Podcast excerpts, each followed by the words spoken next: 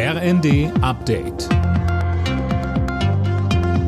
Stündlich neu. Auf den Punkt informiert. Ich bin André Glatzel. Guten Abend. Deutschlands nächster Gruppengegner Spanien ist mit einem deutlichen Sieg in die Fußball-WM in Katar gestartet. Die Spanier besiegten Costa Rica mit 7 zu 0. Zuvor unterlag die deutsche Mannschaft Japan mit 1 zu 2. Ilkay Gündoğan hatte Deutschland in der ersten Halbzeit in Führung gebracht. Japan drehte das Spiel aber in der Schlussphase.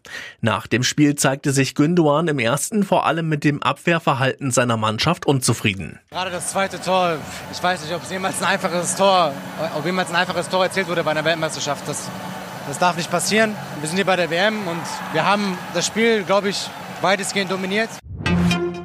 Deutschland Städte sind am Limit, so die Bilanz nach Beratungen des Deutschen Städtetags heute. Gerade bei der Unterbringung der Geflüchteten stoßen sie zunehmend an ihre Grenzen.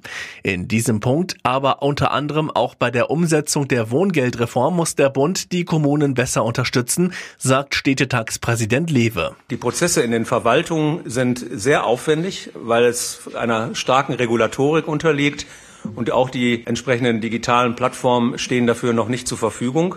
Deshalb haben wir natürlich Sorge, dass die potenziellen Empfänger nachher zu lange auf dieses Wohngeld warten müssen.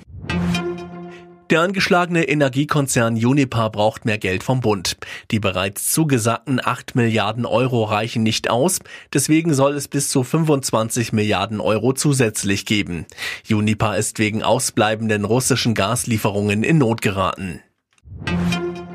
Die Preise an den Tankstellen sind deutlich runtergegangen. Im Vergleich zur Vorwoche sind Benzin und Diesel um jeweils 6 Cent pro Liter günstiger. Laut ADAC liegt das daran, dass zuvor die Rohölpreise gefallen sind. Alle Nachrichten auf rnd.de